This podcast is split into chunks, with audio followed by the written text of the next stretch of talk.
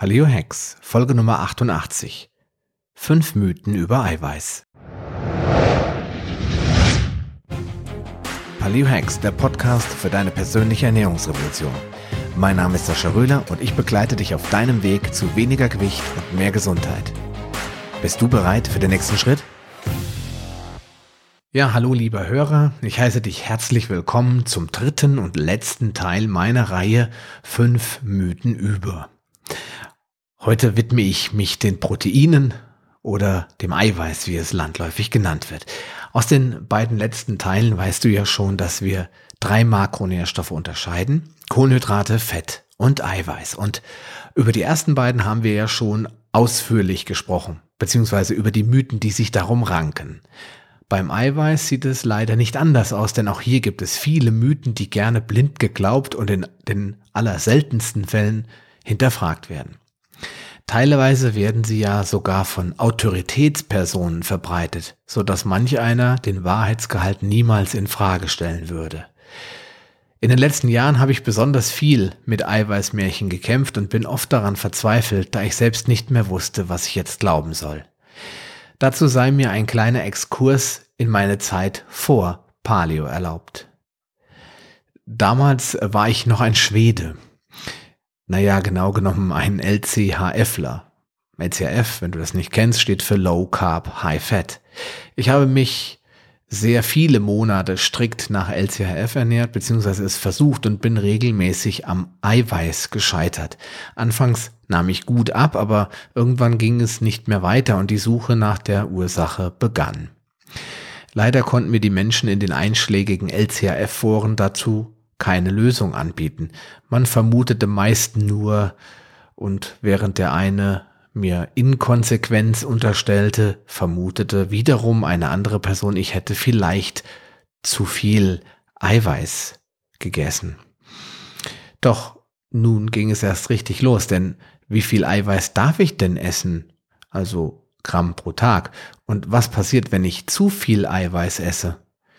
Tja, Fragen über Fragen, für die ich teilweise immer noch keine Antworten habe. Denn wenn Ernährung so einfach wäre, würde es doch jeder immer instinktiv richtig machen, oder? Eben nicht. Denn viele Mythen sorgen dafür, dass du einfach nicht mehr weißt, wo dir der Kopf steht und wie du es wirklich richtig machen kannst. Jetzt wird es also Zeit, dass ich mal aufräume mit ein paar ganz typischen Pauschalaussagen. Und hier kommen sie. Meine fünf Mythen über Eiweiß. Mythos Nummer eins: Zu viel Eiweiß ist gefährlich. Ja, in diesem Zusammenhang wird ganz oft die 30 Gramm Schwelle genannt. Manchmal auch in Verbindung mit pro Mahlzeit. Das ist schon das Problem, denn der eine sagt 30 Gramm Eiweiß pro Tag, das ist das Maximum. Der andere sagt wieder 30 Gramm Eiweiß pro Mahlzeit.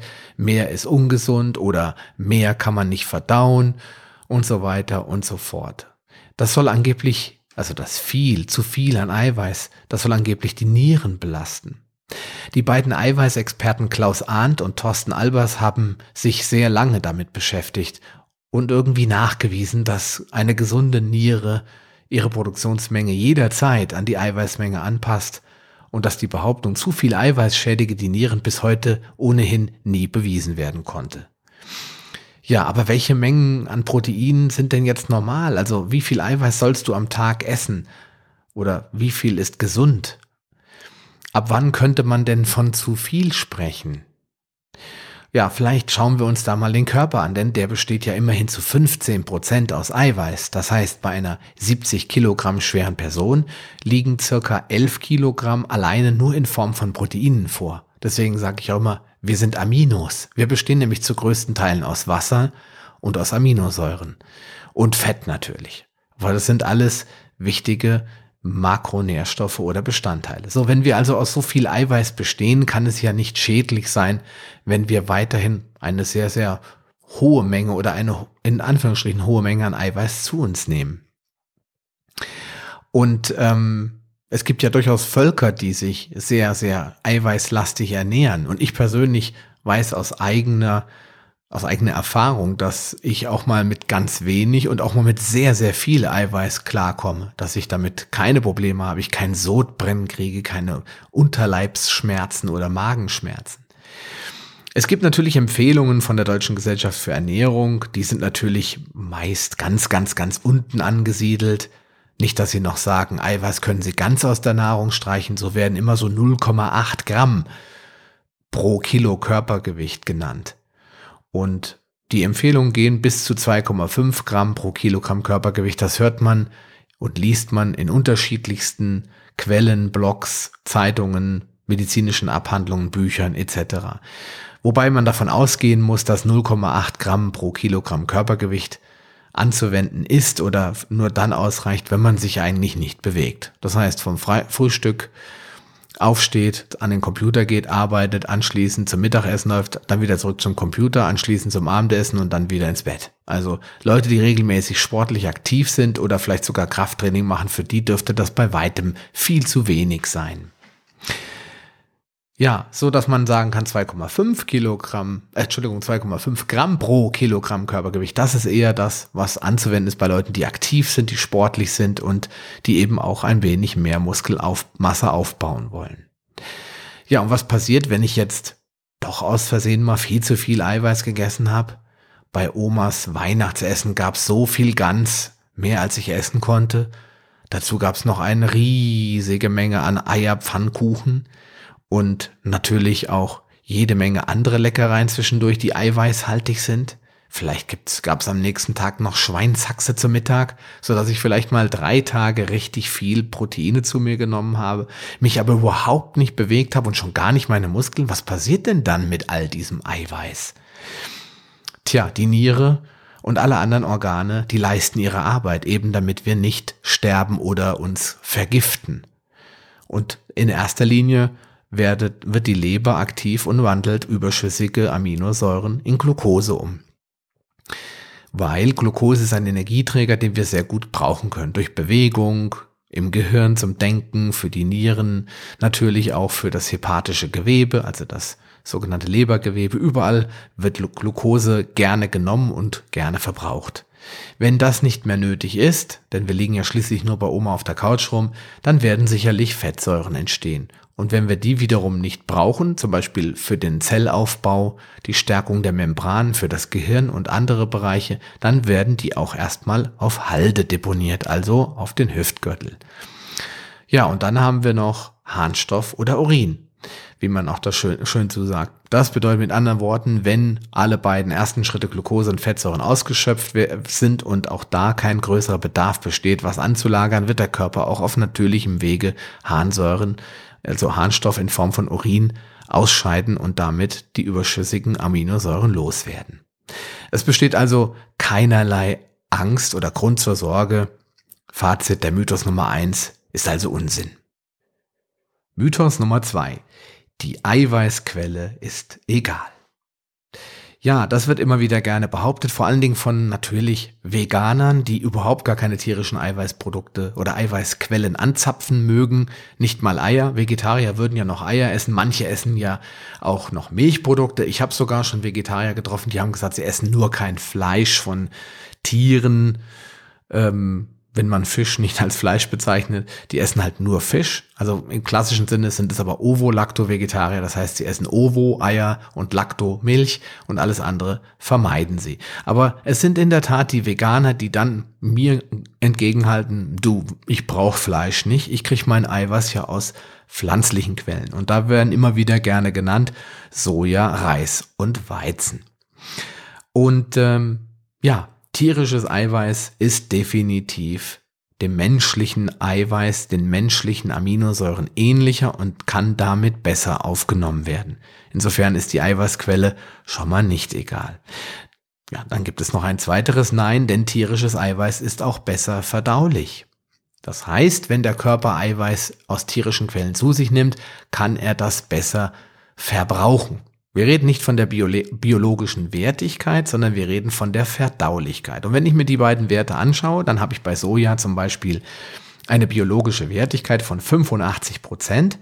bei gleichzeitig nur 78 Prozent Verdaulichkeit. Man müsste jetzt also 38 Gramm auf 100 Gramm Protein, das ist nämlich das, was im Soja circa im Durchschnitt drin ist, mal 85 Prozent mal 78 Prozent rechnen. Das mache ich jetzt nicht, das kannst du aber gerne mal tun und da weißt du, wie viel von den 38 Gramm wirklich überbleiben.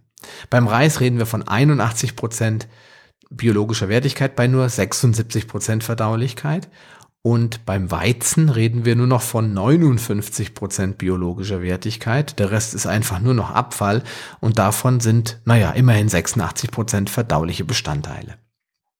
Wenn wir dem gegenüber das Ei hinhalten, was eine biologische Wertigkeit von 100 hat, wobei das natürlich nur ein Index ist, der irgendwann mal festgelegt wurde, dann habe ich aber gleichzeitig eine Verdaulichkeit von 99 Prozent. Und bei den meisten Fleischsorten liegen wir im Bereich 92 bis 99 Prozent oder bis 97 Prozent, glaube ich. Das ist der Anteil an Verdaulichkeit, den wir bei typischen tierischen Eiweißquellen haben. Jetzt kommen aber auch zusätzlich noch die sogenannten Antinährstoffe ins Spiel. Die sind nämlich hier gar nicht berücksichtigt. Denn die lassen sich ja mathematisch nicht ausrechnen. Also es ist ja nur logisch, dass man das nicht in die biologische Wertigkeit oder Verdaulichkeit eingerechnet hat. Außerdem werden sie ja auch immer noch gerne verschwiegen. Die sogenannten Proteasehämmer. Diese Proteasehämmer finden sich hauptsächlich im Soja. Reis und Weizen nein. Also könnte man fast schon sagen, sie gehören zu den guten Quellen. Aber die Proteasehämmer, also die Enzymblocker, die die Eiweißverdauung blockieren, die befinden sich in nicht unbeträchtlichen Mengen im Soja. Und wenn ich die jetzt auch noch mit reinbeziehe, dann macht es eigentlich gar keinen Sinn, sich noch von Soja zu ernähren. Neben all den anderen schädlichen Stoffen ist damit die ganze Eiweißbilanz für den, äh, ich will es nicht sagen, du weißt schon, und kannst du sie eigentlich an den Hut stecken. Also Fazit, dieser Mythos, der stimmt definitiv nicht. Kommen wir zum Mythos Nummer drei. Von Proteinen bekommt man Muskeln.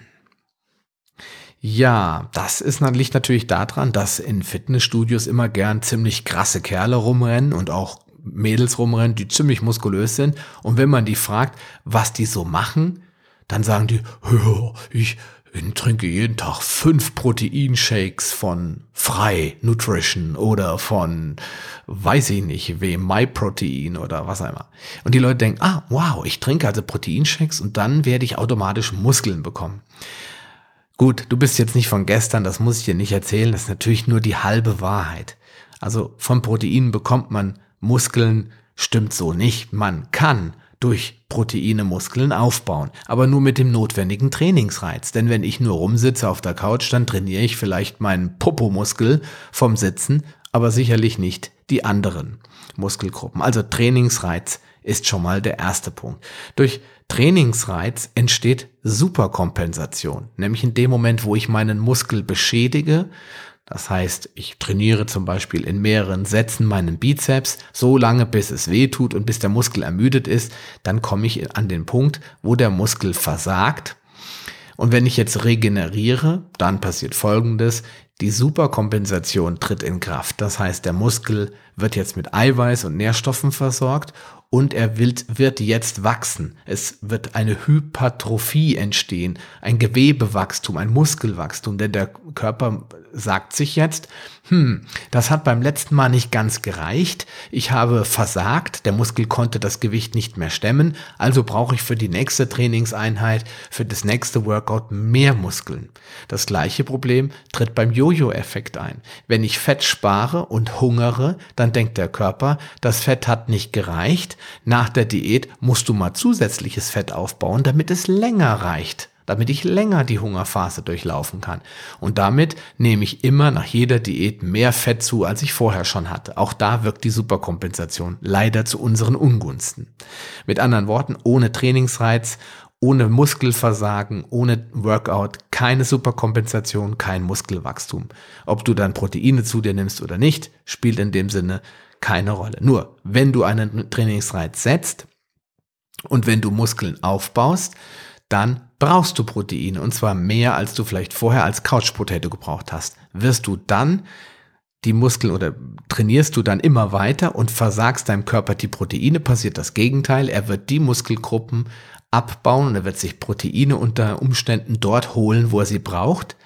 Und um die neuen Muskeln damit zu versorgen, wenn du zum Beispiel nur Bizeps trainierst, einen Oberkörper und sonst wenig deine Beine benutzt, dann wird der Körper anfangen, bei einem Mangel an Proteinen diese sich aus anderen Bereichen zu holen. Und das ist dann kontraproduktiv. Deswegen wenn du Proteine zu dir nimmst und gleichzeitig trainierst, dann stimmt der Mythos, man bekommt dann von Proteinen mehr Muskeln. Wenn man sich aber nicht bewegt, dann stimmt der Mythos nicht. Dann kann man Proteine in sich reinstopfen, wie man will, dann wird man eher fett werden, weil, wie oben schon erklärt, kann es dazu kommen, dass die Leber die Proteine, also die Aminosäuren in Glucose, Fettsäuren oder im besten Fall in Harnstoffe umwandelt. Ja, ist der Bedarf also optimal bedeckt, bedeckt, ja. Ist der Bedarf optimal gedeckt, also hast du so viele Proteine, wie du brauchst, dann kannst du auch zusätzliche Proteine zu dir nehmen und das bringt gar nichts. Also, Fazit. Der Mythos Nummer drei, von Proteinen bekommt man Muskeln, stimmt eben nur bedingt.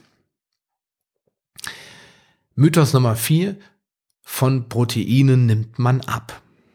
Ja, auch das ist ein ein Mythos, den kann man natürlich mit Ja und auch mit Nein beantworten, weil es immer im richtigen Zusammenhang betrachtet werden muss.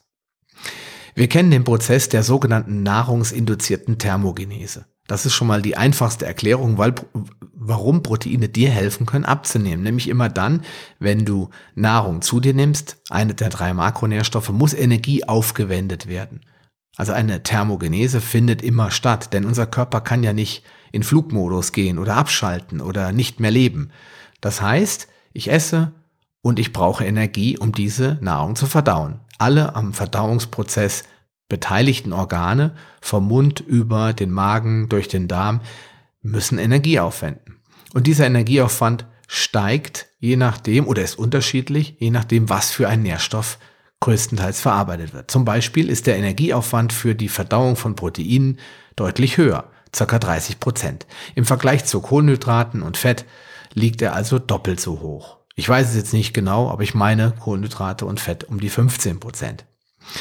Das hat den Vorteil, dass wenn ich die gleiche Menge an Protein im Vergleich zu Kohlenhydrate, Kohlenhydraten zu mir nehme, beide haben die gleiche Anzahl an Kalorien pro äh, Gramm, also ich glaube ein Gramm vier Kalorien für Kohlenhydrate und Proteine, dann habe ich natürlich den Vorteil, dass ich gleichzeitig aber weniger davon wirklich zu mir nehme, weil 30 Prozent davon, von diesen zu mir genommenen Kalorien, werden für die Thermogenese, also für den Energieprozess gebraucht.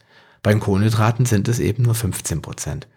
Hat also den Effekt, wenn ich rein mathematisch die gleiche Menge Kohlenhydrate zu mir nehmen würde und äh, die gleiche Menge Proteine, dann wäre das ein Vorteil auf mein, für meine Figur, da ich einfach 30 Prozent mehr Energie aufwende. Und das völlig ohne auf die Kalorien sonst zu achten oder eine bestimmte Nahrungsgewohnheit äh, mir anzutrainieren oder in irgendeiner Form mich an Ernährungsplan zu halten. Einfach nur durch diese Thermogenese. Punkt.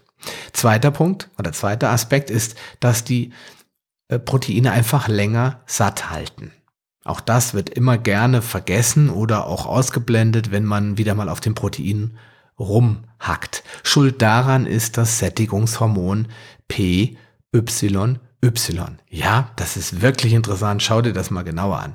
Dieses Sättigungshormon PYY, das wird, veraus, äh, wird äh, ausgeschüttet und am meisten ausgeschüttet, wenn du eiweißhaltige Nahrungsmittel oder Lebensmittel zu dir genommen hast. Und Sie werden, diese Sättigungshormone werden auch in einem größeren Umfang ausgeschüttet als bei fettreicher oder vor allen Dingen auch bei kohlenhydratreichen Speisen. Und jetzt nochmal stundenlang. Es wird also wirklich nicht nur mal ganz kurz ausgeschüttet, um ein Signal zu senden, sondern das Hormon befindet sich in, im Kreislauf, solange der Körper ausreichend mit Eiweiß oder Proteinen versorgt ist. Darüber hinaus ist Eiweiß ein derart wichtig wichtiger Nährstoff für den Körper, so dass uns das Gehirn immer wieder Hungersignale sendet, so lange bis der Eiweißbedarf wirklich gedeckt ist. Eiweiß ist an so vielen Stoffwechselprozessen beteiligt, auf die der Körper nicht verzichten kann. Wir reden zum Beispiel von äh, Botenstoffen, wir reden von Prozessen zur Reparatur von Zellen, zum, zum Aufbau von Zellen, zur ähm, Unterstützung von, von verschiedensten Prozessen wie Schlaf, Verdauung, Herzschlag etc. Eiweiß ist ein wirklich essentieller Makronährstoff und der Körper kann sich nicht darauf verlassen, dass es genug davon gibt. Deswegen kann er auch viele Eiweißbausteine selbst herstellen. Die essentiellen Aminosäuren musst du aber zu dir nehmen und wenn diese fehlen, dann gibt der Körper dir ein Signal.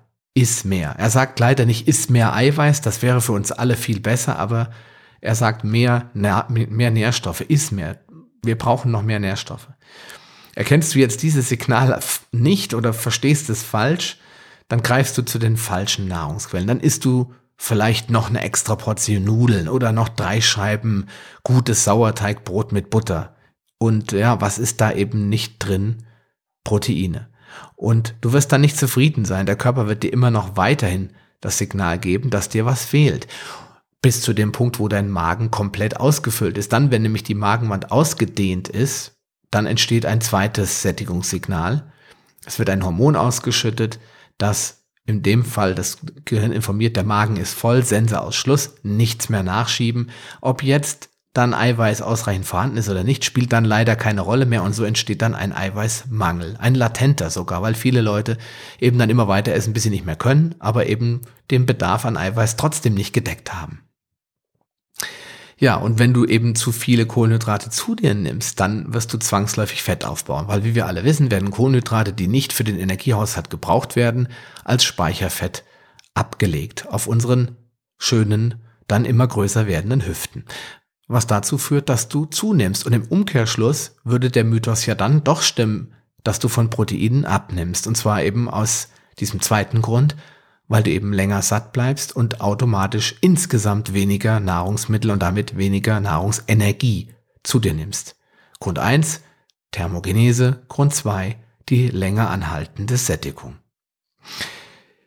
Ja, hast du also nach einer reichhaltigen Mahlzeit immer noch Hunger, das ist mir ganz oft passiert, dann will dir dein Körper vielleicht damit sagen, dass du noch nicht genug Proteine gegessen hast.